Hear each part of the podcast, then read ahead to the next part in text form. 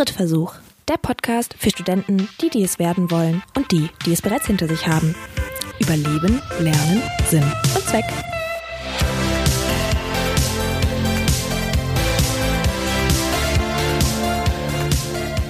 Schön, dass ihr mich hört und damit herzlich willkommen bei einer neuen Folge von Drittversuch. Mein Name ist Vera und in diesem Podcast spreche ich allein oder mit anderen über verschiedene Studiengänge, das Studieren an sich und alles, was drumherum noch so passiert. In der heutigen Folge ist meine Freundin Anna zu Gast. Sie hat Architektur studiert und befindet sich aktuell in ihrem AIP. Was das genau ist, erfahrt ihr in den folgenden Minuten. Wir sprechen über ihren Weg ins Studium, ihren Arbeitsalltag und die Herausforderungen, denen sie sich während und auch nach dem Studium immer wieder stellen muss. Wenn ihr interessiert an dem Studiengang Architektur seid, dann ist diese Folge auf jeden Fall das Richtige für euch. Ich wünsche euch ganz viel Spaß und los geht's! So, wie ich schon angekündigt habe, jetzt ist die Anna mir gegenüber. Hi, schön, dass du da bist. Hallo, schön, dass ich da sein darf. Ich würde erstmal sagen, wir trinken hier jetzt nämlich erstmal noch unser schönes Weinchen, Feierabendwein für die Anna weil die hat nämlich den ganzen Tag heute gearbeitet und nimmt sich heute gütigerweise die Zeit, uns ein bisschen was über ihr Studium zu erzählen. Mal sagen, wir starten einfach. Sag mal, wer du bist, woher du kommst, wie alt du bist und was du so beruflich machst. Ja, hallo, schön, dass ich da sein darf. Ich bin die Anna, ich bin 26 Jahre alt, komme aus Ulm, bin auch immer noch in Ulm, bin nie weggekommen arbeite mittlerweile als Architektin im Praktikum. Sehr wichtig. Werdet noch erfahren, wieso. Ähm, ja, und die Vera hat mich halt eingeladen und deswegen ja, machen wir das mal. Also es ist unser erster Versuch. Wir sind beide noch nicht so ganz comfy mit der Situation. Aber ich glaube, das wird sich jetzt im Laufe der, des Gesprächs einfach ergeben. Deswegen seht uns ein bisschen nach. Hm, fangen wir mal einfach an mit, wie dein Weg ins Studium war. Wo warst du auf der Schule und wie bist du dann letztendlich darauf gekommen, dass du überhaupt Architektin oder Architektur studieren möchtest? Ja, ich äh, hatte eigentlich den ganz classy Weg. Ich bin von der ersten bis zum Abitur bin ich auf ein und derselben Schule geblieben. Eine Mädchenschule wohlgemerkt. Ja, würde ich auch keinem mehr empfehlen jetzt im Nachhinein. Aber war eine interessante, tolle Zeit. Ich habe dann mein Abi dort gemacht und hatte so gar keine Ahnung, wo ich hin will. Ich bin so irgendwie bisschen kreativ und irgendwie bisschen organisiert und irgendwie kann ich bisschen Sachen managen und ich wollte irgendwie was mit Menschen machen und vielleicht auch mit Kindern da waren dann irgendwie ziemlich viele Möglichkeiten offen und ich hatte so überhaupt keine Ahnung, wo ich hin will. Deswegen Hast du einen Leistungskurs irgendwie in die Richtung belegt oder war schon im Abi schon absehbar quasi, welche Richtung so ein bisschen gehen könnte oder war das so ganz normal? Ja, also ich hatte Kunst, weil Kunst fand ich schon immer toll, kreativ sein fand ich schon immer toll. Äh, zusätzlich hatte ich noch Bio, was damit irgendwie überhaupt nichts zu tun hatte, aber ich habe es halt gemacht, es hat mir am meisten Spaß gemacht. Aber Kunst war eigentlich schon die Richtung, in die ich immer gehen wollte und ähm, wusste aber so überhaupt nicht eigentlich wohin. Deswegen, ähm, ja, habe ich dann einfach mal so mein Abi gemacht und dann hat äh, sich in Ulm was ganz Tolles, Neues damals entwickelt. Das Eicher Scholl Kolleg kann ich nur jedem empfehlen, der auch unentschlossen ist für sowas. Ähm, das ist äh, eine Art äh, Schule, wenn man das so sagen will, wo man ähm, verschiedene Kurse belegen kann innerhalb eines Jahres, immer in Trimester aufgeteilt. Pro Trimester kann man da eine gewisse Anzahl wählen und kann also einfach mal drei Monate. Genau, ja, drei genau, Monate, drei Monate. Ja. Das ging insgesamt ein Jahr. Drei Monate lang konnte man dann jeweils verschiedene Kurse belegen. Man konnte die auch weiterführen, wenn man wollte. Hm. Noten gab es nicht, Prüfungen gab es nicht. Man hat das so für sich selber gemacht, um einfach mal in alles bisschen reinzuschnuppern. Und Hast du dann einen Abschluss gekriegt? Gekriegt? Also ist es mit Abschluss gewesen oder war das dann eher so zertifikatmäßig, dass du das absolviert hast? Genau, ja. Also wir haben ein Zertifikat bekommen, wo drauf stand, wie viele, wie lang wir welchen Kurs belegt haben und ähm, dass wir es gemacht haben. Und darauf war noch ein bisschen erklärt, was das Eicherscheu-Kolleg eigentlich so ist. Und ähm, ja, ob es mir in meiner Bewerbung wirklich geholfen hat, weiß ich nicht. Aber in meiner Entscheidungsfindung hat es mir auf jeden Fall geholfen. Das ist deswegen. auch das Wichtigste dann. Genau, ja. ja. cool. Ja, ähm, ja, da äh, hatte ich dann tatsächlich in dem letzten Trimester auch den Kurs Architektur. Zwischen, zwischenzeitlich war ich dann auch beim Journalismus und beim Mediendesign und ähm, bei der Werbung und ähm, bin dann aber irgendwie in die Architektur reingerutscht, habe diesen Kurs mal belegt, weil ich es ganz interessant fand. Und ähm, die Dozenten haben mich da tatsächlich so gecatcht, dass ich das so cool fand, dass ich gesagt habe, hey, das wäre doch auch irgendwie eine Möglichkeit, über die hast du noch nie nachgedacht. Aber das könnte ja irgendwie das sein, was alle deine Fähigkeiten und, und äh, Stärken in sich vereint. Und äh, das könnte doch auch irgendwie so ein Weg sein. Probieren wir es doch einfach mal. Hm. Und dann warst du dir aber trotzdem noch nicht ganz so schlüssig. Dann, also ob's, also du warst dir dann ja nicht so hundertprozentig sicher, ob es wirklich nur Architektur werden soll, weil du hast dich dann ja auch für mehrere Studiengänge beworben. Dann. Ja, genau. Ähm, tatsächlich habe ich mich auf drei verschiedene Studiengänge beworben. Der eine davon war Architektur. Ähm, das andere war äh, BWL im Management, weil ich dachte, managen, das kann ich. und ähm, das andere war tatsächlich auch Immug in Neu-Ulm. Ganz toller Studiengang, by the way, kann ich nur empfehlen. ja, äh, Immug war tatsächlich auch, äh, äh, stand sehr hoch bei mir im Kurs weil das auch irgendwie alles so ein bisschen in sich vereint hat und natürlich alles auch noch viel mehr offen gelassen hat für die Zukunft. So, da kannst du ja irgendwie alles damit machen. Und die Lehrer euch ja sicher schon viel drüber berichtet. Wahnsinnig, wahnsinnig. und ähm, genau, ich habe mich dann auf alle drei beworben, habe dann durch Nachrückverfahren und bis zum Ende des Bewerbungsverfahrens tatsächlich auch von allen dreien eine Zusage bekommen und habe mir dann gedacht, ja, toll, das hat dich jetzt irgendwie nicht weitergebracht in deiner Entscheidung. Jetzt musst du irgendwie auf deinen Bauch hören. Darf ich nur ganz kurz reingrätschen? Was hattest du denn für einen Abischnitt? Vielleicht auch so ähm. interessant für die, wo jetzt gerade noch vor der Entscheidung stehen. Ja, quasi. mein Abischnitt äh, war bei 2,4. Hm. Ja, Und im allgemeinbildenden Abitur. Im Jahr 2013. 13, 13 genau. hast du ja. Okay. 2013 mit einem Schnitt von 2,4. Inwieweit mir natürlich dann mein, mein, mein Orientierungsjahr am Eierscheu-Kolleg da weitergeholfen hat, weiß ich nicht in meiner Bewerbung, aber 2,4 war der Abischnitt und äh, das ist dann so durchgeflutscht. Muss man sagen, sie war im Freundeskreis auf jeden Fall die mit dem besten Abi. Deswegen hier nochmal Prost. Ne? Ja. Also ganz toll gemacht. Dankeschön, Dankeschön. Ich bin auch immer noch sehr stolz. Mhm. Also wir sind wirklich keine Richtwerte. Strengt euch an. Abitur ist so wichtig. Es ist wichtig, strengt euch an. Ganz wichtig. Ja, also wenn ihr euch euer Studium aussuchen wollt, dann ist der Schnitt auf jeden Fall essentiell. Ausschlaggebend. Ja. Auf jeden Fall. Okay, Guti, dann hast du dich drei, drei verschiedene Studiengänge. Was machen wir? Genau. Wie hast du dich entschieden oder hast du das aus dem Bauchgefühl rausgemacht? Ich habe das dann tatsächlich wirklich aus dem Bauchgefühl rausgemacht. Ich saß dann da mit meinen drei Zusagen und dachte mir, ja, okay. Und dann war das irgendwie so, äh, habe ich mir gedacht, okay, nee, Architektur, cool, ja. Ist äh, super kreativ und äh, vereint irgendwie alle diese Dinge, die die anderen beiden noch so ein bisschen spezialisieren, vereint das alles miteinander und vor allem auch eben dieses kreative Ausleben, Sachen entwerfen, Häuserdesign. Und dann habe ich mir gedacht, stell mal vor, du stehst dann irgendwann in zehn Jahren, stehst du so vor einem Haus und kannst sagen, guck mal, das habe ich gemacht. Hat es jetzt zehn Jahre gedauert? Nee. Ne? Wie lange hat es gedauert, nee. bis du vor dem ersten Haus stand, das du entworfen hast? Ah, seit, ja, sagen wir seit seit 2014, wo ich mich dann wirklich beworben habe, bis jetzt. Also sechs Jahre. Sechs Jahre. Also in sechs Jahren ist es möglich, vor dem Haus zu stehen, das man selber entworfen hat. Ja, das ist auf jeden Fall. Sehr beeindruckend. Ja. Sehr beeindruckend. Hätte ich, hätte ja. ich nicht erwartet. Ja. ja. ja. ist cool. Ja, und dann äh, habe ich gesagt, okay, machen wir das in Biberach, was jetzt auch nicht so meine Wahlstadt war für mein Studium. Aber du hast dich nur in Biberach für Architektur beworben, oder? Ja, tatsächlich. Also ich war tatsächlich auch ein ziemlich voller Sack äh, an der Schule. Und ähm, dann war noch die Wahl zwischen, zwischen Hamburg, Stuttgart, München. Mhm aber für die hat man immer ein Vorpraktikum gebraucht und da hatte ich irgendwie keine Böcke, beziehungsweise habe mir gedacht, okay, jetzt bewirbst du dich ja einfach mal so mhm. und ähm, ja, wer weiß, ob du es wirklich machen willst. Und wenn du dann merkst, du willst es machen, kannst du ja immer noch ein Praktikum machen. Ja, ja. Bewirb sie auch mal erstmal auf das, wo du schon alles dafür hast. Ja, so. ja. Und dann, also Biberach muss man sagen, für alle, die nicht aus der Region kommen, wie würde man Biberach am besten beschreiben, so? Also für mm. dich?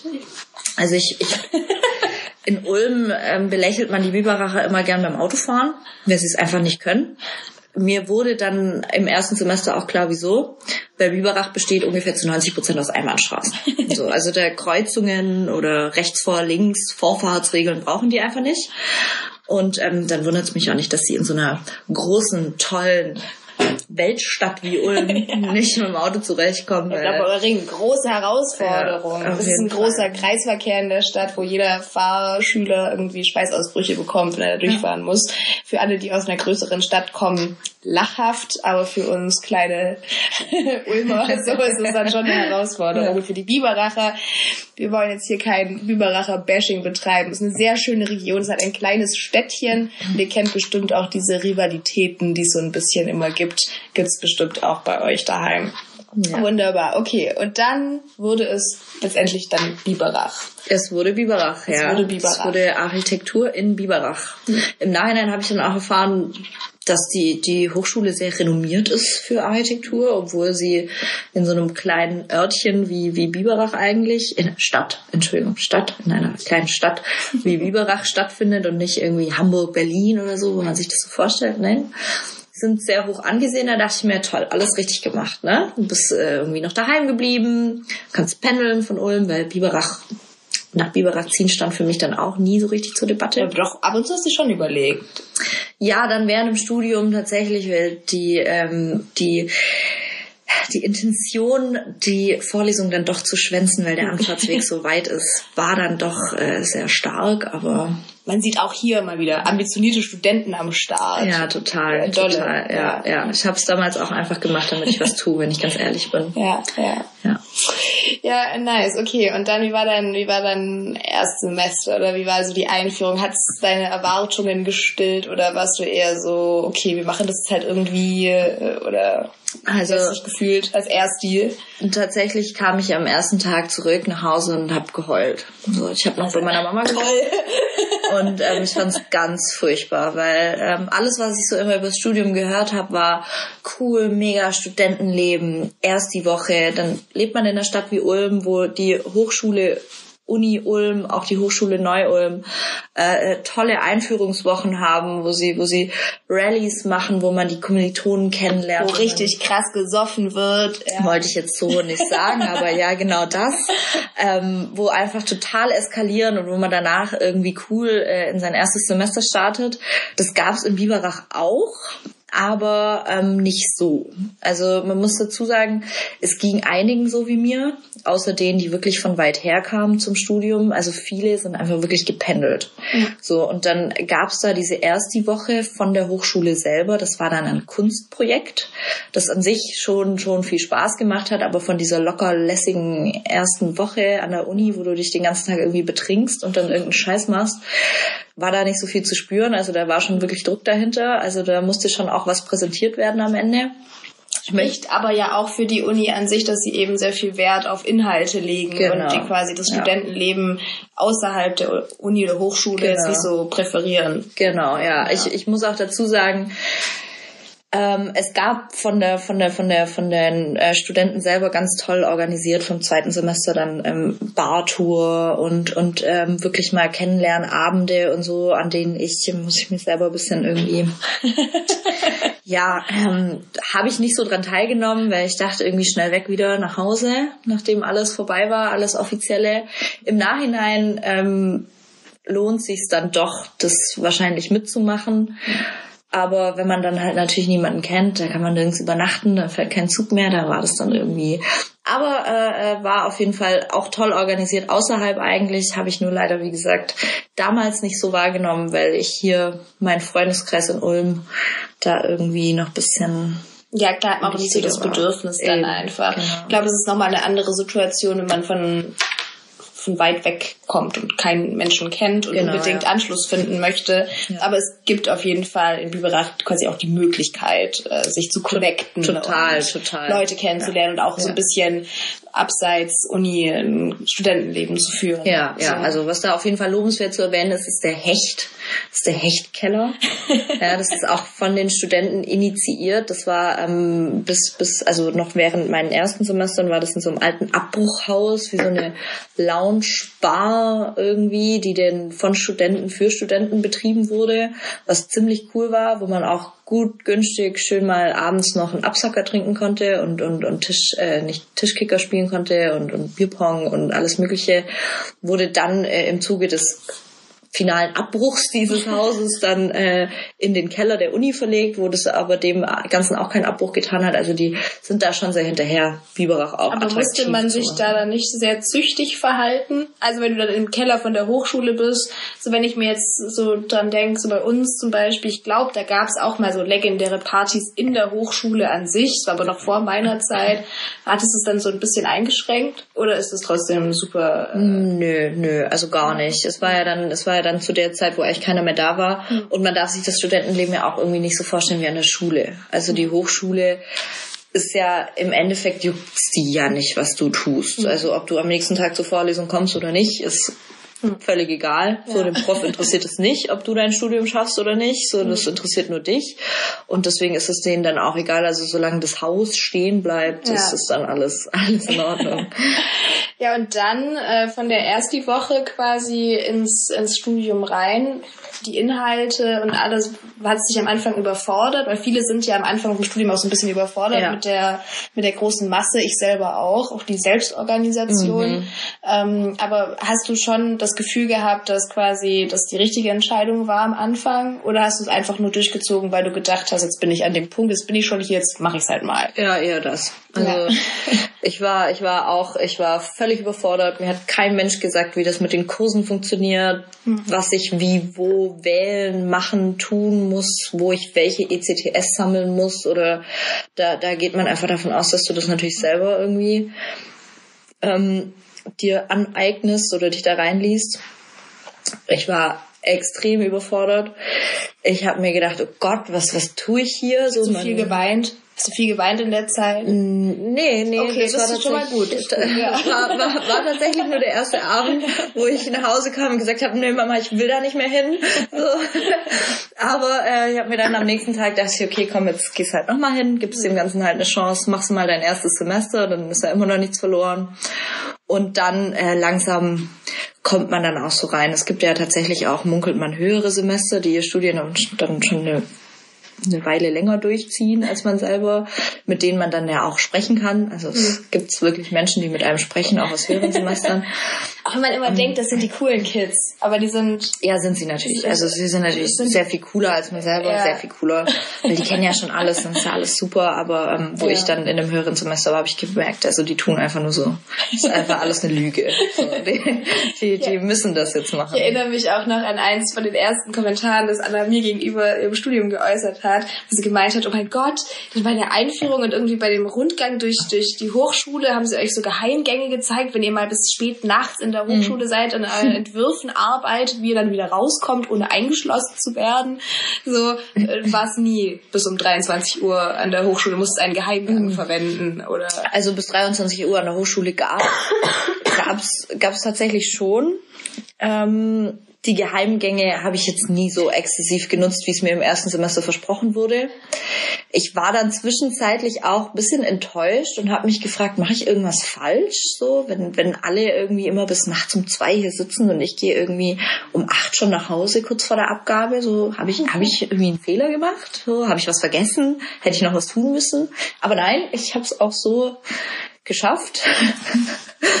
Woran es jetzt gelegen haben mag, Einfach, einfach intelligent, Intellekt, großer Intellekt, künstlerische ja, Begabung, ja, ja einfach äh, ja, herausragende Voraussetzungen. Großes Organisationstalent, Management, Zeitmanagement on point. Auf jeden Fall. Ja, wurde natürlich auch in meinen Bewerbungen dann immer herausgehoben, hervorgehoben. So, ich war nie bis zwei an der Hochschule, ich habe es immer bis um acht geschafft. ja. Ja, richtig. Ja. wunderbar. Ja, und was, was waren so die Inhalte, so noch mehr aufs, auf die Essenz, für alle Menschen, die jetzt hier sind, weil sie denken, ich habe Bock auf Architektur. Ähm, was war so in den ersten Semestern sehr prägend? Vor, nee, nehmen wir mal vorweg. Wie lange geht der Bachelor denn in Biberach? Oder für Architektur allgemein? Wie lange studiert man das? Also Architektur kann man studieren in, äh, bis zum Bachelor in sechs oder acht Semestern. Bis zum Master hat man normalerweise mindestens zehn. Also mhm. äh, man kann den, den sechssemestrigen Bachelor machen und den achtsemestrigen. Man kann einen zwei- oder einen viersemestrigen Master machen. In Biberach haben die das so umgestellt, kurz vor mir, dass du acht Semester bis zum Bachelor hast und zwei Semester dann nochmal bis zum Master. So.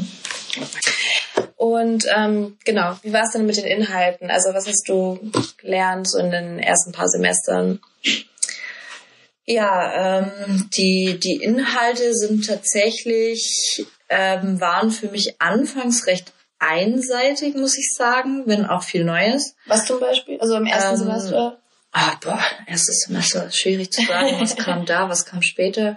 Aber am Anfang ging es tatsächlich sehr viel um Gestaltung, Entwerfen, Entwurfsprinzipien, ähm, Architekturen kennenlernen, was machen andere Architekten, was, was, was macht eigentlich so ein besonderes Gebäude aus. Ähm, wir hatten tatsächlich auch oh, mein Horrorfach, obwohl ich es eigentlich so liebe, ähm, zwei oder vier Semester, oh, ich bin mir gar nicht mehr sicher, hatten wir Gestaltung und Darstellung. Mhm.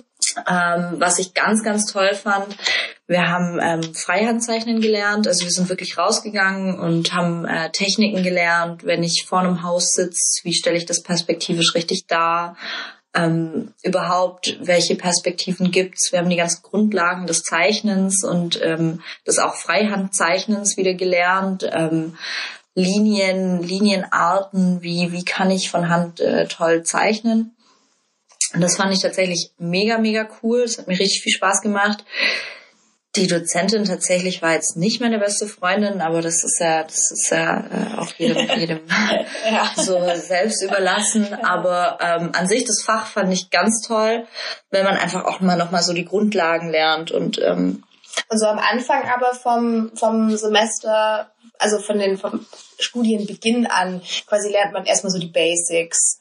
Jein. Also ähm, wir hatten Fächer wie Konstruktion, wir hatten Fächer wie Gestaltung, wir hatten Gebäudelehre. Das hat alles so, so hat sich schon in einem Konsens dann so ergeben. Wir hatten mhm. Tragwerkslehre, ja, ähm, es hat sich alles so ein bisschen aufeinander aufgebaut. Im einen hat man sich darauf konzentriert, wie, wie wird eigentlich so ein, aus was besteht so ein Haus, was brauche ich eigentlich? Ich habe ja da nicht nur eine Wand, sondern da muss ja irgendwie noch Dämmung drauf und dann, was für mich ja ganz besonders neu war, so und Dächer und dann muss man das abdichten und wie ist eigentlich der Schichtenaufbau von solchen, von solchen Häusern so. Also ganz krass, wobei ähm, man sich das auch nicht so vorstellen darf, dass der Prof dann da sitzt und einem das erklärt, sondern ähm, wir haben alles eigentlich in Form von Entwürfen gelernt. Also wir hatten in jedem, also in den meisten Fächern hatten wir wirklich Entwurfsabgaben. Das heißt, du kriegst am Anfang des Semesters bekommst du eine Aufgabe, ähm, entwirf einen Blumenladen. So. Und ähm, das hatten wir zum Beispiel in Konstruktion. Und da wurde sich dann darauf konzentriert, dann hat man eine kurze Zeit darauf verwendet, eben dieses Ding zu designen und zu entwerfen, wie soll das nachher aussehen. Und dann den Rest des Semesters ging es eigentlich darum, ähm, wie ist es aufgebaut, Details zeichnen, wirklich, also wie kann das dann nachher wirklich auf der Baustelle auch ähm, verwendet werden. Ähm, das war eine sehr große Herausforderung für mich, weil ich mich davor damit überhaupt noch nie auseinandergesetzt habe. Gar nicht. Und ähm, man sich auch wirklich äh, sich selbst überlassen wird. Also egal in welchem Fach, wo man so eine Entwurfsabgabe hat, ähm, war der Alltag eigentlich eher so, dass man in den ersten Semestern dann wöchentlich irgendwie eine Vorlesung hat, äh, anderthalb Stunden und der ganze Kurs geht irgendwie dann an dem Tag aber drei Stunden und die anderen anderthalb Stunden wurde dann eben die Entwürfe besprochen von jedem Einzelnen oder von den Gruppen. Hattet ihr dann auch Tutorien oder irgendwie, wo man sagt, man gibt euch was an die Hand? Also dass man sagt, okay, ihr müsst jetzt das und jenes entwerfen und so und so nach dem Spektrum stellen wir es uns vor oder war es euch freigestellt und habt ihr dann auch Hilfe bekommen von der Uni oder war das so hier schwimmen einfach? Mm, also es war, es war schon so diese Tutorien, wenn man sich das so vorstellen mag, waren dann so die erste Hälfte der Vorlesung, mhm. wo dann der Prof einfach Dinge erzählt hat, ob die einen jetzt weitergebracht haben oder nicht. Ähm, mhm. ja. Das ist halt dann so fraglich. Aber ähm, eigentlich waren die Tutorien an sich waren wirklich diese Besprechungen, dieses mhm. dieses Entwurfbesprechen und ähm, die Ideen, die man die hat. Ideen, die man hat, genau. Ja. Ähm, von der Konstruktion her war es dann aber wirklich so, dass wir gesagt haben, okay, wie funktioniert das? Und sagt er, ja, so und so und so und den Rest sucht ihr euch dann halt zusammen. So, und dann ähm, aus bereitgestellten Materialien. Aus der Bib oder aus dem Internet. Also so, er, er hat dann ein paar Lektüren schon, schon uns an die Hand gegeben, die waren aber meistens eher sehr, sehr theoretisch. Mhm. Und äh, man selber, wenn man ja irgendwas dann aufs Papier bringen muss, äh, guckt dann halt im Internet, wie sieht sowas aus und zeichnet es dann, mhm. blöd gesagt, einfach ab. Mhm. So, und dann ähm, hat man aber, das war immer sehr wichtig bei uns, dass man einfach eine Grundlage bringt, in diese Besprechung, in diese Korrektur, so nennt sich das in dem Fall, ähm, dass man eine Grundlage bringt, über die man dann sprechen kann. Und äh, auch in den ersten Semestern war es sehr, sehr wichtig, dass dann einfach alle dabei waren, weil jeder so ein bisschen anderen Input bekommen hat, jeder ein bisschen andere Reaktionen auf, auf seine, äh, seine Ergebnisse, die er da hervorgebracht hat aus seiner Recherche. Und so hat eigentlich jeder für sich äh, sich das rausgezogen aus den Besprechungen der anderen und der eigenen, was er dann, womit er dann weitergearbeitet hat. War es für dich schwierig, im ersten Blick so quasi zu sagen, okay, hier ist das Thema und jetzt los, hier habt ihr die verfügbaren Mittel, so dich da reinzufinden? Oder gab es auch Kommilitonen, die sich da auch schwer getan haben? Ist es sowas, so ein Prozess, den man quasi erlernt, auch im Studium, und auch was, wo du sagst, du hast da heute davon, profitierst du oder das ist einfach im Allgemeinen für den Architekturberuf, den Beruf des Architekten was, wo man ähm, davon ziehen kann. Ja, also es war extrem schwierig weil man auch erstmal, also man hat sich dann untereinander ausgetauscht, woher man eigentlich die Infos kriegt, die man braucht, welche, welche Internetseite ist jetzt gut, wo kann man sich sowas irgendwie äh, bisschen herziehen. Ähm, es war sehr schwierig, es war aber auch sehr lehrreich und ich, ich sehe das auch heute jetzt in meinem Job aktuell. Ich bin ja immer noch in der Lernphase mhm.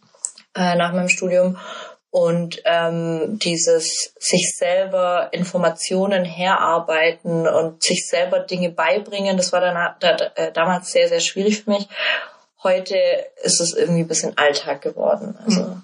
das ist, ist wahrscheinlich auch was, was die Uni oder Hochschule ähm, letztendlich dann von der Schule stark unterscheidet, dass man eben selbstverantwortlich ist und auch selbstverantwortlich für seine Inhalte dann letztendlich. Ja, genau, ja, ja, ja, auf jeden Fall. Also es ist nicht wie in der Schule, dass man ein Schulbuch kriegt und das dann irgendwie durcharbeitet und dann mhm. muss man halt die Formel jetzt lernen oder da das jetzt diese Aufgabe bearbeiten und dafür hat man den und den Weg, sondern es ist einfach so, dass er sagt, okay, ihr müsst jetzt halt am Ende da diesen Blumenladen mir präsentieren und ähm, wie ihr das macht und was ihr da macht, ist mir eigentlich egal.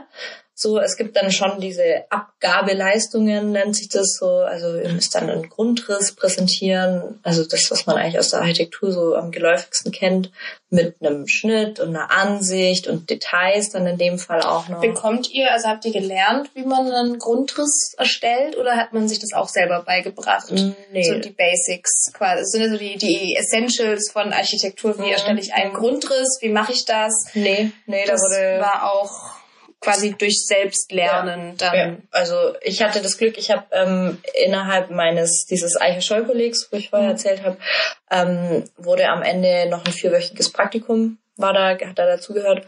Das habe ich dann auch in einem Architekturbüro gemacht. Die mhm. haben mir dann diese Essentials ein bisschen auf den Weg mitgegeben. Also ich, ich wusste, wie sieht ein Grundriss aus. Also hat wahrscheinlich jeder von uns schon mal gesehen irgendwie, aber ähm, was gehört da dazu und so. Man, man tastet sich halt irgendwie ein bisschen so ran in den ersten Semestern. Würdest du jemanden, der Bock auf Architektur hätte, ein Praktikum dann im Vorfeld empfehlen? Also, auf jeden Fall, ja. Ja, also auf jeden Fall. Ähm, mir hat es sehr viel, sehr viel weiterge weitergeholfen. ähm, die, die, das Büro, in dem ich war, war sehr klein. Das war ganz arg nett. Ähm, ich habe dann auch gelernt, mit CAD, also am Computer wirklich zu zeichnen.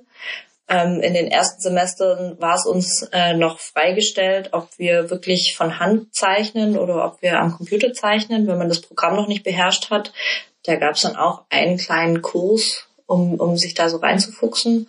Aber ähm, so, so im Grundsatz war ich sehr froh, dass ich dieses Praktikum gemacht habe, dieses Programm schon kannte und einfach damit dann schon arbeiten konnte, weil es einem einfach sehr viel erleichtert, weil ähm, wenn man jetzt, äh, ja, wenn jetzt hier jemand zuhört, der schon ITQ studiert hat oder den Beruf auch ausübt, ist so, also das, das, der Grundsatz in diesem Fach ist einfach ändern, ändern, ändern. So, du musst immer irgendwas ändern. So. Ja. Wenn du was machst und du findest es mega und dein Prof findet es einfach blöd, dann musst du es halt einfach ändern. So, und wenn du das dann mit Stift und Papier und Bleistift auf, auf einem DIN A3-Blatt machst, dann musst du halt alles wegradieren und neu hinzeichnen. Und am Computer ist es halt einfach einfacher. einfacher. Ja, ja. Da gibt's die also es kann man schon sagen, dass so die das Studium der Architektur dann eher ein praxisorientiertes Studium auch ist, wo du eher mit Abgaben und Projekten arbeitest, anstatt mit auswendig lernen und Klausuren schreiben. Auf jeden Fall, auf jeden Fall. Also es ist zu 90 Prozent praxisorientiert. Also ich, ich hatte auch nie die intensive vier Wochen vor Prüfungsphase, Lernphase, in der ich mich weggeschlossen habe. Bei uns war das eigentlich das ganze Semester. So, das ist, äh, das ist auch eine große Herausforderung, aber an die man sich auch gewöhnt, weil man hat halt von Woche zu Woche so seine Korrekturen und, und was man mit dem Prof bespricht und weiß dann auch, was man am Ende leisten muss. Und so ein Semester ist halt einfach immer sehr viel kürzer, als man es erwartet. Ähm, das heißt, man hat eigentlich weil man hat ja nicht nur einfach, sondern man hat ja mehrere und man hat dann das ganze Semester über wirklich äh, dauerhaft Arbeit und zu tun. Und auch mehrere Abgaben quasi im, jetzt ja. in diesem projektorientierten Bereich. Also ja. du machst nicht nur einen Entwurf über das ganze ja. Semester, sondern mehrere, keine Ahnung, einmal machst du Dach, einmal machst du was auch immer. Nee, also so, so kann man sich das nicht vorstellen, sondern es ist eher so, dass wir einmal wirklich uns auf die Konstruktion und auf den Aufbau dieses Hauses orientiert haben. So wenn ich jetzt da äh, äh irgendwie einen Raum mache, der ist 10 auf 10 Meter groß und ich habe an allen vier Seiten eine Wand, ja, dann, dann, äh, liegt dann da eine Decke drauf, also eine Platte, so dann, dann kann die halt irgendwann nicht mehr tragfähig sein. So, da wurde sich dann darauf konzentriert, okay, muss ich dann da noch eine Stütze reinstellen, muss ich da noch eine Wand reinstellen. Dann gab es den Entwurf, der hat sich wirklich nur darauf konzentriert, dass das Ding da halt toll aussieht, dass es toll ist und einfach nur toll, aber es war nie so, also es, es wird sich ja. nicht konzentriert auf Bauteile, sondern wirklich auf Themen ja. in der Architektur und das ähm, ist schon schon schon viel am Anfang. Man muss sich da auch ein bisschen reindenken, aber dafür bleibt halt auch, äh, muss man sagen, man hat das ganze Semester über immer irgendwie was zu tun. Aber es bleibt dann halt auch diese Hardcore-Prüfungsphase aus und wenn man dann Semesterferien hat, dann hat man sie auch. Ja, ist auch, ist auch gut, ist ja auch hier Nebenstudiengang so. Ähm, was war so das Projekt, was dir heute noch in Erinnerung schwebt, wo du am meisten Blutschweiß äh, und Tränen rein vergossen hast? Was war das, was härteste für dich? So, aber wo du auch am stolzesten dann am Schluss drauf warst? Das ist schwierig zu sagen, weil ich, ich hatte das wenig in meinem Studium. So, also ich hatte, ich hatte, ah, das ist schwierig. Das ist sehr schwierig, sehr schwierig. Ähm, ich habe ungefähr in jedes Projekt Blut, Schweiß und Tränen äh, rein investiert. Es, es wurde in den höheren Semestern dann immer mehr Einzelarbeit, weniger Gruppenarbeit, so dass man mehr so sein eigenes Ding da reingesteckt hat. Da wurde dann natürlich auch die Tränen mehr, sage ich mal so. Also das, das also ein sehr emotionaler Studiengang auch an, an sich. Ja, ja. ja. Also ja. wenn man entwirft ja so aus sich raus und ich war immer der Typ so, ich, ich ich will mir jetzt nicht meine Entwürfe von Pinterest klauen, sondern ich wollte immer so was Eigenes und, und individuell und einzigartig sein. Ja, ja, genau. Und auf das Thema bezogen und mit totalem Tiefgang und Hintergrund, was im Nachhinein ja völlig utopisch ist. Also es ist im, im, im Studiengang ist es schon schön und wenn man da auch tolle Ideen hat und sich dann da so verwirklichen kann, macht das sehr viel Spaß. In der Realität ja. eher schwierig. Ähm, tatsächlich steckt man in jedes Projekt sein Herzblut und es ist auch dann immer schwer, wenn man total davon überzeugt ist und dann der Prof kommt und es irgendwie total da niedermacht. Ähm, deswegen ist es schwierig zu sagen, welches das krasseste war. Natürlich waren Bachelorarbeit, Masterthesis waren so zwei große Riesenbrocken, die ich, wie ich zugeben muss, bei mir auch mehr oder weniger ein bisschen in die Hose gegangen sind, weil ich mich vielleicht auch zu sehr reinverkopft habe. Aber ähm, eigentlich ist jedes Projekt so ein mhm. Herzensprojekt, weil man will es immer toll machen und das, man hat es ja selber sich ausgedacht. Und wenn dann einer kommt und sagt, nee, das finde ich aber blöd, dann ist es immer schwierig. Aber ist natürlich auch eine Kompetenz, die du dadurch erwirbst, so, weil frisch aus der Schule, reines Studium, eigentlich noch nie irgendwie konfrontiert worden mit einer negativen anderen Meinung. Und dann kommt der Prof, nachdem man da so viel Zeit rein investiert hat, und sagt einem, nö, verstehe ich nicht. Hm. Ähm, keine Ahnung, ist jetzt für mich nur eine mittelmäßige Arbeit und du hast da Stunden zugebracht. Ist dann ja. auch eine Kompetenz, wo du heute sagst, dass du heute im Beruf davon schöpfen kannst? Ja, auf jeden Fall. Also in der Schule ist es ja so, in der Mathe-Klausur, so, es gibt richtig und falsch. Mhm. So, und dann ist es okay. Ich habe es falsch gemacht und deswegen ist es falsch. Und mhm. deswegen habe ich jetzt eine schlechte Note. Aber da ist es halt so, es ist so super subjektiv auch. Also es gibt, natürlich muss man gewisse Randbedingungen beachten, so ziemlich viele sogar, die aber im Studium dann eher so ein bisschen ja, verwaschen, mal am Rande mhm. erwähnt werden. Mhm. Dinge wie Barrierefreiheit oder so, das sind ähm, Begriffe, die benutzt man im Studium, aber so richtig umsetzen tut man das dann auch nicht immer unbedingt. Aber ähm, einfach dieses, ich habe es jetzt nicht falsch gemacht, ich habe es nur einfach nicht so gemacht, wie er das jetzt wollte oder wie er sich das vorgestellt hat war hart, also ein harter Weg, eine harte Lehre, aber ich glaube, äh, es hat mich doch sehr viel weitergebracht in meinem ganzen, auch in meinem persönlichen, in meiner persönlichen Entwicklung, einfach mit Rückschlägen und so umzugehen, mit Sachen, die man selber total toll findet. Und man denkt jetzt, dass alle das total toll finden, wenn man selber das ja so super findet. Und dann kommt einer und sagt, nee, nee, finde ich irgendwie scheiße. Ne? Mhm kenne ich selber auch. In meinem Praktikum war es auch so, da war der Spruch äh, Kill your darlings. War so eins von den Sachen, die für mich immer am härtesten waren. Wenn man von was voll überzeugt ist und dann da quasi dann sagen muss, okay, das muss aber raus, weil das macht keinen Sinn, wenn das da drin ist, natürlich dann schwierig. Ja. Aber letztendlich ist es ja auch so, dass du, obwohl das ist alles so ein bisschen so klingt, so ein bisschen negativer, hast du ja trotzdem auch nach deiner Bachelor-Thesis, die jetzt auch offensichtlich nicht ganz so gut gelaufen ist, wie du es dir gewünscht hast, ja trotzdem auch in Master reingeschafft. Also das ist ja auch, auch deine eigene subjektive Wahrnehmung. Ja. Es war alles furchtbar schlecht, weil so schlecht war es dann ja letztendlich gar nicht. Du hast ja den Masterplatz dann später bekommen. Nee, also es war, es war nicht schlecht. Es war auch nicht schlimm. Es war auch nicht schrecklich oder furchtbar. Also gar nicht. Ich hatte sehr viel Spaß während meinem Studium. Ich hatte ganz tolle Leute um mich rum. Ähm, wir hatten super viel Spaß. Es gab bei uns gibt's diesen Zeichensaal für die Architekten, wo man sich dann eben zwischen, nach, vor den Vorlesungen dann äh, zusammensetzt, wo jedes Semester einen großen Tisch hat und wo dann Modelle gebaut werden, Entwürfe gemacht, da wird sich ausgetauscht, Meinungen ausgetauscht und es macht wirklich sehr, sehr viel Spaß. Es ist sehr schön, dieser ganze Prozess, den man da auch so miterlebt und den man dann da auch so lernt und auch wirklich von anderen dann ein bisschen Input erhält und so das ist schon sehr viel wert und das macht schon sehr viel Spaß. Und auch ich als sehr praxisorientierte Lerner, sage ich mal, ähm, habe mich da schon sehr gut reingefunden, wirklich äh, zu lernen, indem ich was tue. Also das soll jetzt auch alles gar nicht furchtbar schrecklich und negativ klingen. es war, es war tatsächlich teilweise sehr überfordernd, aber ich hatte immer sehr viel Spaß dabei und ich habe es immer gern getan und ich wäre jetzt heute auch nicht in dem Beruf, wenn, mhm. wenn ich es nicht toll gefunden hätte. Aber ich glaube, das ist jedes Studium irgendwann mal. Ich glaube auch. Also ich selber und auch alle Menschen, die ich kenne, die studieren und ihr da draußen, die vielleicht auch schon studiert, wisst selber, Studium ist herausfordernd, weil es einfach ganz anders ist wie Schule. Man kann das nicht vergleichen. Das ist einfach ganz viel von sich selbst, was man geben muss. Und da muss man sich eben erst reinfinden. Das ist ein harter Prozess, manchmal auch sehr schmerzhaft, anstrengend und man möchte alles hinschmeißen. Ich meine, da hast du bestimmt auch schon mit den ja. Gedanken gespielt, hat jeder schon mit den Gedanken gespielt. Aber letztendlich ist man dann stolz auf das, was man dann so geschafft hat. Ja. Ja, cool. Und wie ging es dann weiter? Also wir haben jetzt über die Inhalte an sich gesprochen. Ich habe ja schon erzählt, dass du, oder du auch erzählt, Master ist passiert. Also du hast mhm. eine Bachelorarbeit geschrieben und dann hast du dir gedacht, Master muss ich machen. Ist das essentiell wichtig im Architektenberuf? Ja, also nee, ist es nicht. ähm, es gibt tatsächlich als Architekt einige Wege, ähm, der, der, sag ich mal, der ganz klassische Weg, wenn man wirklich Architekt werden möchte. Das habe ich dann aber auch erst nach ein paar Semestern erfahren.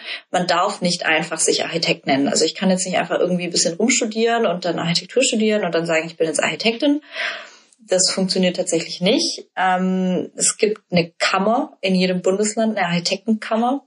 Und die schützt, also die hat den Begriff des Architekten geschützt. So. Also solange ich da nicht Mitglied bin, darf ich mich auch nicht Architekt nennen. Dann bin ich Planer oder irgendwie sowas. Ähm, für mich war immer ganz klar, ich studiere Architektur, ich will Architektin werden. Also das ist, Ja. äh, wenn ich mich dann irgendwann nicht so nennen darf, dann ist es irgendwie auch, also für mich war das dann schon das Ziel. Ähm, es ist so, dass da jede Kammer unterschiedliche Voraussetzungs... Nein. Es ist so, dass jede Kammer unterschiedliche Zulassungsvoraussetzungen hat. Und ähm, in Baden-Württemberg war es dann tatsächlich so, dass man ähm, acht Semester Architektur studiert haben musste und eben zwei Jahre als Architekt oder Architektin im Praktikum arbeiten muss. Das ist im Endeffekt eine ganz normale Vollzeitstelle mit Welpenschutz, wenn man das so sagen kann. Ja. Ja, und ähm, nachdem ich in Biberach studiert habe und schon acht Semester Bachelor gemacht habe, hätte ich den Master nicht mehr machen müssen. Mhm. Aber ich hatte Bock. Also ich hatte, ich hatte Bock weiter zu studieren. Ich hatte irgendwie noch nicht so richtig Lust ins Arbeitsleben einzusteigen. Ich war, lass mich lügen, 23, 24. Jetzt bist du 26, Ja, ich war 24, 23, 24 war ich. alt. Ja, Bist du alt, alt, Ja. einfach alt. Und ähm, dann ähm, war eben die Wahl, okay, du hast jetzt deinen Bachelor in der Tasche, wie auch immer es gelaufen ist. Ähm, du hast es gepackt, mega cool, Hammer. Du hast jetzt äh, einen akademischen Abschluss, den Bachelor für eine of Note? Mm, Ich war bei einer 2-0. 2-1? Boah, Ja, ich ja, schon. schwierig. Sowas um den Dreh. Also ich war Problem besser als im Ich glaube, das. Problem war, du wolltest unbedingt besser sein als 2-0. Das Ja, war, genau, so genau. das, Also ne? es war, es war, man muss auch dazu sagen, alles, was ich jetzt hier erzähle, ist Hammern, äh, Jammern, Jammern, Jammern, Jammern. Jammern auf sehr Ja. hohem Niveau, weil äh, ich tatsächlich dann äh, während meines Studiums dann äh, mitbekommen habe, dass ich irgendwie in dem krassen Elite-Semester bin. So, also gar nicht mal unbedingt von der Vorauswahl, aber so die Semester über und unter uns, die haben irgendwie alle so rumgetingelt wie ich so ein bisschen und haben das halt so gemacht. Und da, da wäre ich wahrscheinlich im oberen, im oberen Durchschnittsbereich gewesen. Tatsächlich war unser Semester aber ein krasses Ausnahmesemester mit sehr vielen, darf man das noch sagen, Strebern, Natürlich. die sich da, die sich da, die sich da reingehängt haben und die da drin aufgegangen sind, die dann private Exkursionen gestartet haben und, und Sehr ambitioniert. sehr ambitioniert, sehr Mhm. ambitioniert, was auch überhaupt nicht klein zu reden ist, gar Das nicht. ist toll. Das ist das mega. ist toll. Vorbildlich. Ich war auch, ich war auch oft, habe ich mir gedacht, ach toll, warum mache ich denn sowas? Warum, warum, warum bin ich denn eigentlich nicht so? Ja, das heißt, ich war mit einem Schnitt von 2-0 im Bachelor äh, tatsächlich eine der schlechteren bei uns.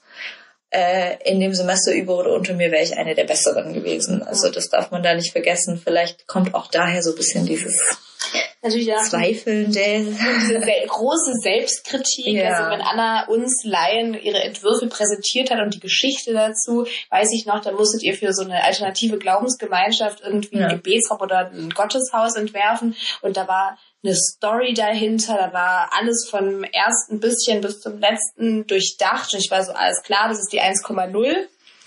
Der Prof war dann irgendwie nicht ganz so begeistert. Mhm. Für Anna ist eine Welt zusammengebrochen, Ja. war dann erstmal ordentlich saufen, als das Ergebnis kam. Ja, also, Aber letztendlich, es war ja deine Bachelorarbeit, ne? ja, das war die Ja. Bachelorarbeit. Äh, Letztendlich äh, 2-0 Bachelor, ich meine, Ja, ja. Ne? Also das war, Top. es war, es war tatsächlich für mich so ein Punkt. Ich habe da wirklich dann nochmal alles, alles reingesteckt und dachte so, und jetzt dein Studium lief gut, ja, super, keine schlechten Noten, aber jetzt die Bachelorarbeit, ne, wenn du die mit einer 1, geil. Dazu kam dann noch, dass eben mein Schnitt so auf der Kippe stand, dass ich gesagt habe, okay, wenn ich jetzt eine halbwegs gute Note in meiner Bachelorarbeit bekomme, kann ich meinen Bachelor mit 1,9 abschließen und eine 1, in irgendeinem Zeugnis im Schnitt, das ha, Ja. habe ich noch nie geschafft. und dachte mir, geil, ja, im Studium, das läuft. Hm.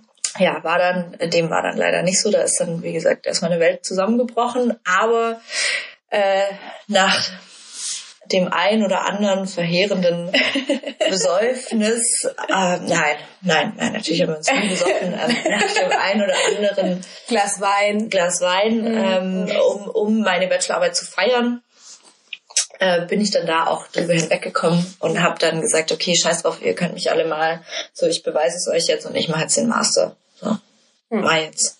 Weil ihr seid alle blöd und ich kann das. So, und dann habe ich mich halt einfach mal beworben und habe mich auch nur in Biberach beworben. Und zusätzlich hatte ich noch absolut keine Lust, arbeiten zu gehen, ja. Vollzeit arbeiten zu gehen, 40 Stunden die Woche. Das war für mich die schlimmste Vorstellung, die es auf der Welt gibt. ähm, ja, und da habe ich mich beworben und bin dann tatsächlich auch zum Vorstell Vorstellungsgespräch eingeladen worden. Ähm, das dann auch ähm, scheinbar recht gut lief. äh, und habe dann auch meinen Masterplatz gekriegt und dann war es für mich klar, okay, das Jahr, also die zwei Semester, die ziehst du jetzt noch durch und dann mhm. machst du das. Und dann bist du ne, nicht nur Master of Arts, nein, wichtig zu betonen, Anna auch sehr wichtig, sie ist nämlich jetzt Master of Science. MSC. Was ein hoher Abschluss. Ja, ja. Sagt tatsächlich an sich nicht viel mehr aus wie Master of Arts, aber hört sich halt einfach cooler an. Ja, es halt einfach Fall. nicht so viele haben. Wow. Ja, ja, ja. Also das ist in Biberach tatsächlich so ein Ding, da kriegt man den Master of Science. Ja. Das ist ähm, ziemlich cool und dann dachte ich mir, ja, Bachelor of Arts kann jeder. Master of Science wäre schon nochmal so ein Step. Ja. Der, für dich selbst. Ja, genau. Und, und dann bist du ja, musstest du ja irgendwie gucken, ne? Also dann ja. Master war dir klar, ich mache jetzt meinen Master, aber wohin komme ich denn dann? Also was war dein Ziel? Hattest du nach einem Jahr Master dann Bock zu arbeiten oder war das so eine notgedrungene Situation, wo du einfach machen musstest? Ja, also ich, sagen wir es so, ich hatte auch nach einem Jahr Master immer noch nicht mehr Bock zu arbeiten. Ja. So, ähm, ich habe den dann gemacht. Ich habe mir zwischenzeitlich äh, auch auch äh, viel überlegt, wie ich den noch rauszögern könnte durch Auslandssemester, durch durch ähm, Klausuren vor mir wegschieben und einfach äh, das alles, das Ganze nochmal noch mal um ein Jahr zu verlängern, diesen Studentenstatus, den man dann da so schön hochhält immer. Ähm, äh, ich habe dann tatsächlich, weil ich einfach so bin und auch aufgrund äh, privater Umstände, habe ich dann so das alles durchgezogen und bin dann da geblieben und bin nicht weggefahren und, und bin dann auch nicht ins Auslandssemester und habe das dann irgendwie alles nicht gemacht. Was ich im Nachhinein aber auch überhaupt nicht schlimm finde, weil, äh, hey, ich verdiene Geld. Ja. Ich arbeite jetzt Vollzeit. So. Ich, ich, ich bin dann auf einmal in so ein Ding reingerutscht, so, hey, du hast ja jetzt Kohle, du kannst ja Dinge kaufen und du kannst ja einfach so machen, ohne irgendwie mal groß drüber nachzudenken. Und das, äh, muss ich sagen, hat schon auch seine seine Vorzüge. Ja. aber wie bist du dann, also äh, du hast ja dann, also ich weiß es natürlich, aber dann warst du ja in den letzten Zügen deines Masterstudiums und dann hat sich, hast du dir überlegt, ich muss jetzt irgendwie weiterkommen. Es muss weitergehen. Was sind die nächsten Schritte, die ich gehen will? Was hast du dann gemacht? Ja, also ja, man muss dazu sagen, während dem Bachelorstudiengang hat man ja immer, ich glaube, das ist in jedem Studiengang so, dass man ein Praxissemester macht. Ähm, das habe ich dann auch in einem kleinen Architekturbüro gemacht, wo ich dann auch als Werkstudentin eben geblieben bin und dann irgendwann gesagt habe, nee, das taugt mir irgendwie nicht. Und dann ähm, habe ich eine Zeit lang tatsächlich gar nicht gearbeitet, weil ich das große, große Glück hatte, dass meine Eltern äh, mir einfach mein Studium finanziert haben und ich äh, es nicht unbedingt nötig hatte zu arbeiten. Aber äh, ich wollte dann irgendwie wieder was tun. So, ich habe dann gesagt, okay, jetzt suchst du dir einen Job und jetzt bist du im Master und jetzt suchst du dir einen Werkstudentenjob und im aller, aller, allerbesten Fall gefällt es dir da dann noch so gut, dass du da dann auch nach deinem Studium direkt bleiben kannst. Du kennst es schon, du kennst die Leute ähm, und äh, die wollen auch dich natürlich. Das ist ja auch nochmal so ein Punkt. ja, ja und äh, genau, dann habe ich mir, dann habe ich mir gedacht, okay, jetzt musst du dir mal wieder einen Job suchen. Mhm. Und das habe ich dann gemacht und habe mir dann überlegt, was will ich eigentlich, weil man muss auch dazu sagen, in der Architektur gibt es auch von bis äh, von dem Zwei-Mann-Büro bis das Riesen-Office gibt's alles. Mhm. So, und äh, ich habe mir dann überlegt, was will ich eigentlich? Und auch in der Architektur, das, das besteht ja nicht nur aus, aus einem Haus entwerfen und ähm, das dann irgendwie machen, sondern da gehört ja, da gehört so viel dazu. Und ähm, dann habe ich gesagt, okay, ich möchte jetzt, äh, ich muss ja diese zwei Jahre Architektin im Praktikum noch machen, um diesen Titel zu erhalten, als mich Architektin nennen zu dürfen. Und dann habe ich gesagt, okay, dann möchte ich auch ein kleines Büro, wo ich von vorne bis hinten alles mitbekomme, weil in den großen Büros äh, kann es halt sein, dass man dann oft mal in die Abteilung für die Kellerplanung abgeschoben wird, so vor allem mit dem Status des AIPlers. Ja, und dann habe ich gesagt, okay, machen wir, machen wir klein mhm. und äh, starten da voll durch. Und das habe ich dann auch gemacht. Ich habe mich dann in einem ganz kleinen, jungen Büro beworben, in dem ich mich auch immer noch heute sehr wohl fühle. Also es hat geklappt, mein Plan ist aufgegangen. sie mochten mich, ich mochte sie, ich durfte bleiben nach meinem Studium. Halleluja. Ja, ja genau. Äh, und da bin ich bis jetzt und bin sehr happy dort. Ähm, genau, und das ist äh, klein, groß, das, da hat jeder so sein eigenes Ding. Es gibt Menschen, die wollen einfach immer nur entwerfen und immer tolle Entwürfe machen und das ist auch mega. Ich bewundere das sehr. Ähm, die dann in so einem großen Büro, in so einer Abteilung sich dann sehr, sehr wohlfühlen. Für mich war das aber immer so, ich wollte das Ganze wahrnehmen, so diese ganzen Umfang dieses Berufes von dem ersten Treffen mit den Bauherren, also mit den Menschen, die da jetzt was machen wollen, bis zur Fertigstellung des Hauses. Also mhm. ja, genau. Und dann äh, bin ich da hingekommen, wo ich jetzt bin, als Werkstudentin damals noch. Und dann war es eigentlich so ein fließender Übergang, also vom Werkstudentenjob in das AIP. Die wollten dich auch unbedingt und dann bist du da hingekommen. Wie würdest du deinen Arbeitsalltag beschreiben. Was macht ein Architekt, im, eine Architektin, wir müssen gendern, was macht eine Architektin nennen, was machen Architektinnen äh, im Berufsalltag? So, was, aus was besteht dein Tag? Ja, also ich, ähm, wie gesagt, ich bin in einem ganz kleinen Büro. Das heißt, ich krieg von vorne bis hinten ungefähr alles mit. Und äh, mein Berufsalltag sieht komplett anders aus, als es mir im Studium vermittelt wurde, als ich mir das ausgemalt habe, was ich wohl den ganzen Tag so über mache. So tolle Entwürfe, viel durchdenken, ganz viel ähm, philosophische Ansätze und, und, und ganz viel äh, tolle Gedanken irgendwie haben. Ja, nein, also es ist schon auch das, aber es ist schon auch viel, viel äh, Realität, sage ich mal. Also ich wusste zum Beispiel nicht, dass ein Architekt Rechnungen prüfen muss, dass ein Architekt irgendwie äh, Finanzen äh, im, auf dem Schirm haben muss und irgendwie Kosten planen und die dann auch einhalten muss. Also das wurde uns im Studium schon beigebracht, aber eher so als Nebensächlichkeit, so große Architekten, tolle Architekten, Star-Architekten, die machen sowas natürlich nicht mehr. So, ja, als AIPlerin dann halt doch. So. ähm, ich, ich muss sagen, ich, ich habe da echt viel Glück gehabt. Äh, meine Chefs äh, messen mir da echt viel Verantwortung bei und, und geben mir da auch viel. Ähm, ich habe wirklich ganz eigene Projekte, die ich von A bis Z betreuen darf, vom ersten Entwurf bis über Handwerker anschreiben, wirklich organisieren, wie funktioniert nachher diese Baustelle, auch mal an Dinge zu denken, wie zum Beispiel, wie funktioniert diese Baustelle. So, also es war jetzt äh, ein Projekt in der Arztpraxis, äh, die war halt im zweiten Obergeschoss von einem bestehenden Ärztehaus und da war das ein Umbau und dann kommt mein Chef auf einmal und sagt, ja, und wie kriegen Sie das Material da hoch? Und ich war so, äh, keine Ahnung, weiß ich Zaubern. nicht. Ist mir eigentlich egal. So, die müssen das halt machen. So. Ja.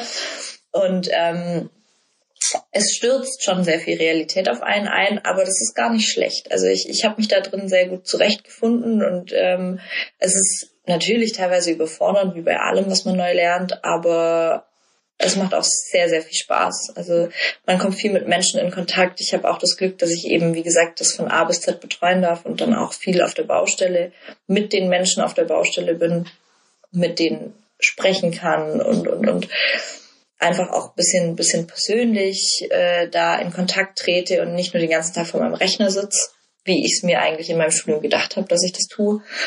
Und äh, es ist einfach so viel facettenreicher, wie ich es persönlich aus meinem Studium mitgenommen habe, dass mir das doch auch sehr viel Freude bereitet. So. Aber nicht jeder Tag ist eitel Sonnenschein. Man kann das ja auch, jetzt denkt man so, wow, das ist ja traumhaft. Alles, was du dir gewünscht hast, ist in Erfüllung gegangen. Bachelor, Master, Werkstudentenjob und dann jetzt dein IEP, alles ist toll. Was sind so die Herausforderungen, denen du dich eigentlich so stellen musst, auch jetzt gerade nach dem Studium? Du hast zwar immer noch Welpenschutz, wie du gesagt hast, aber letztendlich ähm, bist du ja trotzdem verantwortlich. Ja, ja, also ich bin ähm, sehr viel verantwortlich. ähm, wie gesagt, ich kann das jetzt nur aus meiner persönlichen Sichtweise und, und wie es bei uns im Büro zugeht. Äh, das ist ein bisschen wie in so einer Familie. So bei jedem läuft es ein bisschen anders, bei uns läuft so. Ähm, ich habe zwei sehr junge Chefs, also Chef und Chefin. Die sind ganz tolle Chefs. Und die ähm, darfst auch nichts anderes sagen.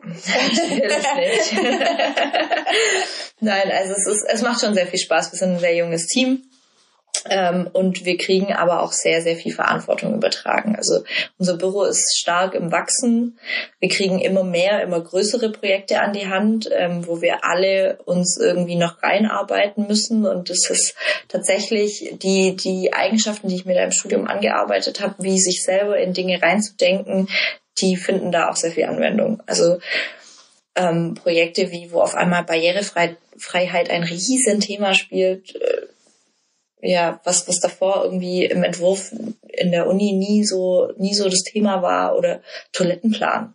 Ja, ich, ich, ich habe ich hab meinen Freunden auch oft erzählt, so ich hätte nie gedacht, wie viel Zeit ich damit verbringe, Toiletten zu planen, weil das ist tatsächlich ein sehr großes Thema, das man gerne mal vergisst. So und ähm, es, es ist viel Verantwortung, es sind auch äh, teilweise viele Zahlen, ich arbeite mit dem Geld von anderen Menschen.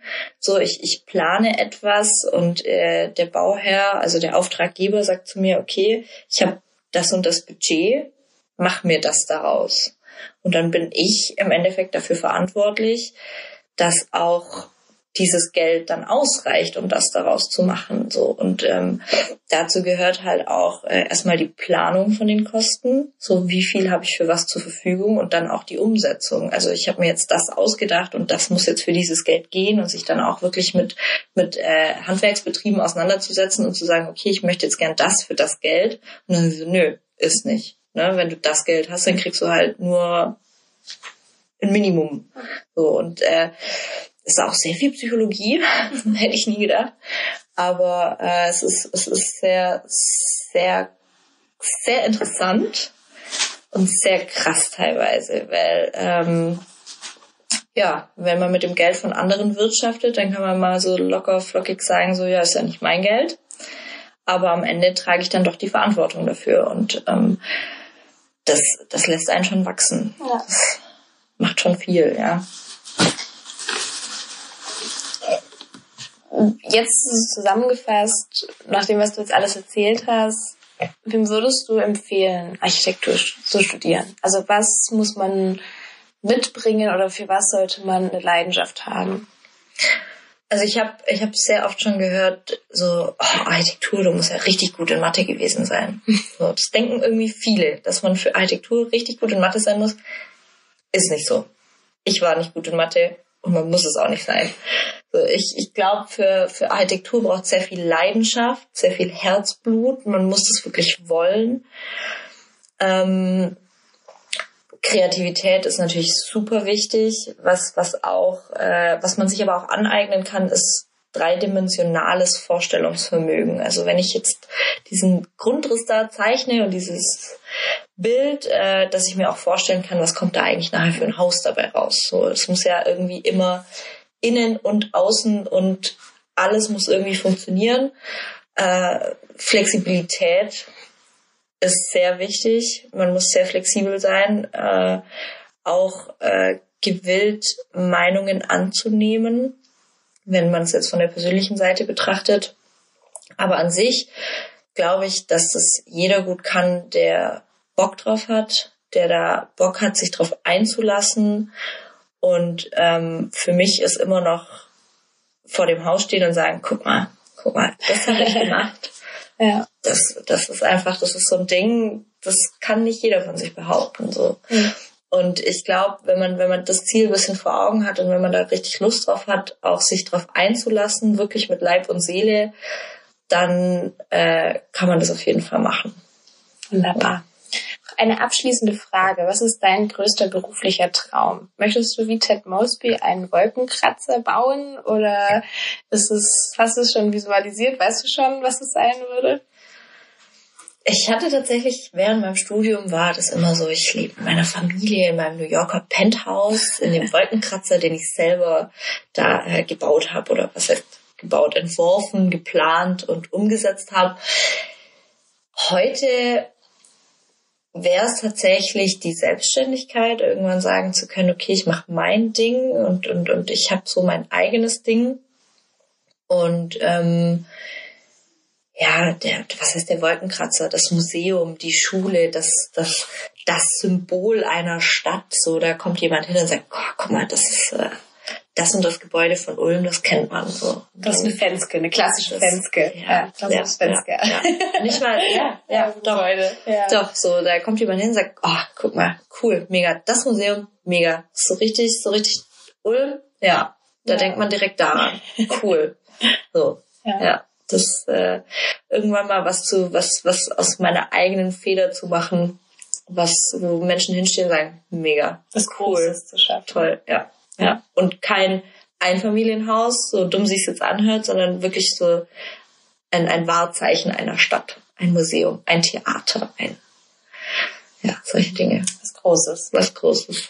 Ich persönlich glaube ganz fest dran. Ich bin auch sehr froh, eine Architektin in meinem Freundeskreis zu haben. Für alle, die überhaupt keine Lust haben, Architektur zu studieren, sucht euch Architekten im Freundeskreis. Kann euch später hilfreich sein. Hm. Ich bin davon überzeugt, wenn ich später mein Haus bauen möchte, dass ich ähm, eine sehr kompetente Planerin an meiner Seite haben wird, Dankeschön. werde, Dankeschön. Die, die das gut machen wird. Wunderbar. Dann würde ich sagen, vielen Dank, dass du heute da warst. Ja, vielen Dank für die Einladung. Ja, ich hoffe, euch hat auch Ihr lieben Menschen da draußen, das war's für diese Woche. Ich hoffe sehr, dass euch die Folge genauso gut gefallen hat wie mir. Abonniert gerne diesen Podcast, erzählt euren Freunden davon, euren Kommilitonen, euren Profs, Familie, ganz egal, wenn ihr ihn genauso großartig findet wie ich. Um immer up to date zu bleiben oder mir Anregungen, Kritik, Feedback zu hinterlassen, schaut gerne auf Instagram bei drittversuch.podcast vorbei. Da poste ich auch immer Wissenswertes oder Unwissenswertes zu jeder Folge. Ja, Mehr habe ich jetzt nicht mehr zu sagen. Ich wünsche euch eine gute restliche Woche. Hoffe das sehr. Hoffe sehr, dass wir uns nächsten Montag wieder hören. Bis dahin, bleibt gesund und macht's gut. Bis dann. Ciao.